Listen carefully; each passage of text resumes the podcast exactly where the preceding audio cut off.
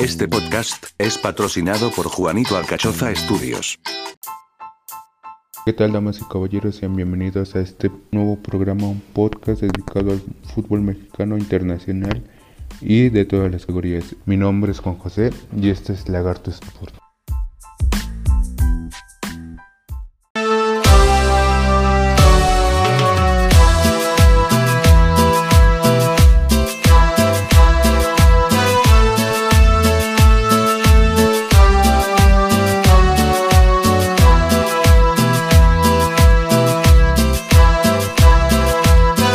Bien, damas y caballeros, comenzamos con la final del fútbol mexicano. ¿Qué pasó en la final?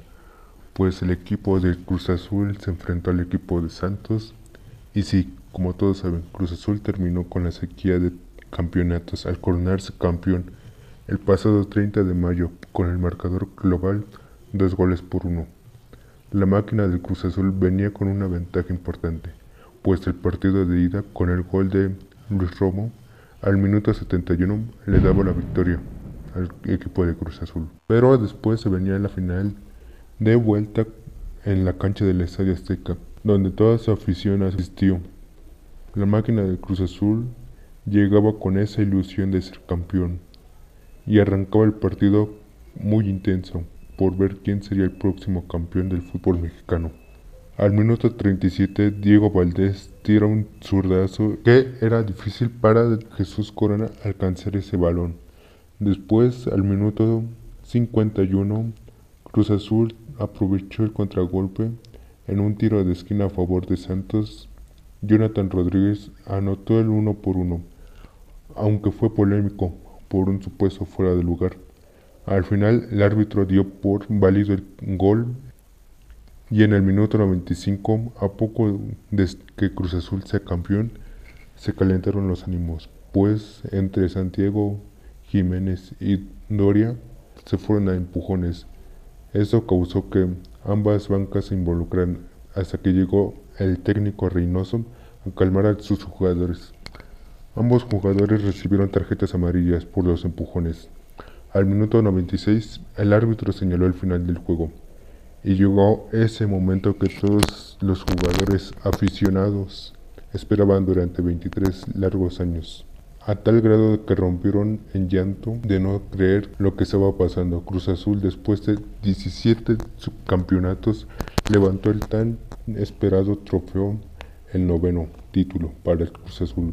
Y esto causó tendencia, pues actores, comentaristas y aficionados de otros equipos felicitaron al equipo del Cruz Azul y claro, por supuesto, aquí en Lagarto Sports los felicitamos y les decimos mucho más éxito en lo que viene.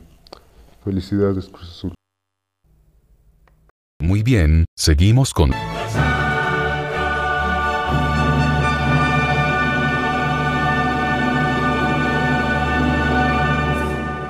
Pues, el pasado 29 de mayo, se jugó la final de la Champions. Esto se dio lugar en Portugal, entre el equipo de Chelsea enfrentando al Manchester City, por parte del Chelsea, venía muy inspirado, tras vencer tres goles por uno, en el marcador global al Real Madrid.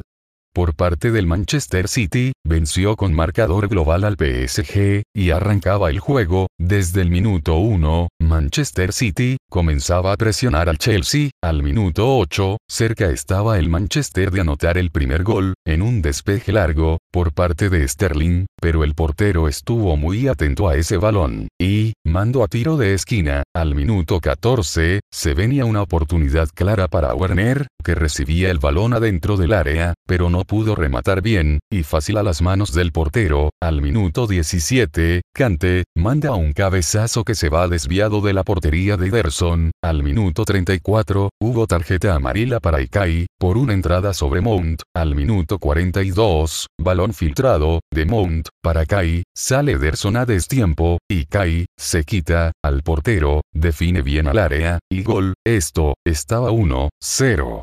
Al minuto 58, Kevin De Bruyne, se llevaba un fuerte golpe en el ojo, tras un choque con un jugador del Chelsea, al minuto 59, se realizaba el cambio del Manchester, entraba Gabriel Jesús, y salía De Bruyne, por el fuerte golpe, al minuto 73, Pulisic, se perdía el 2 por 0, tras un contragolpe del Chelsea, su disparo, va muy desviado de la portería de Ederson, después, al minuto 87, Gabriel Jesús, se llevaba tarjeta amarilla por una falta sobre Avert, al minuto 94, el City seguía en el intento de empatar el partido, pero lo no conseguía, minuto 96, a nada que finalice el partido, Riyad, dispara de volea, que se va por encima del arco, del Chelsea, y el árbitro, daba por terminado el encuentro, y con esto, Chelsea, consiguió su segunda, Champions.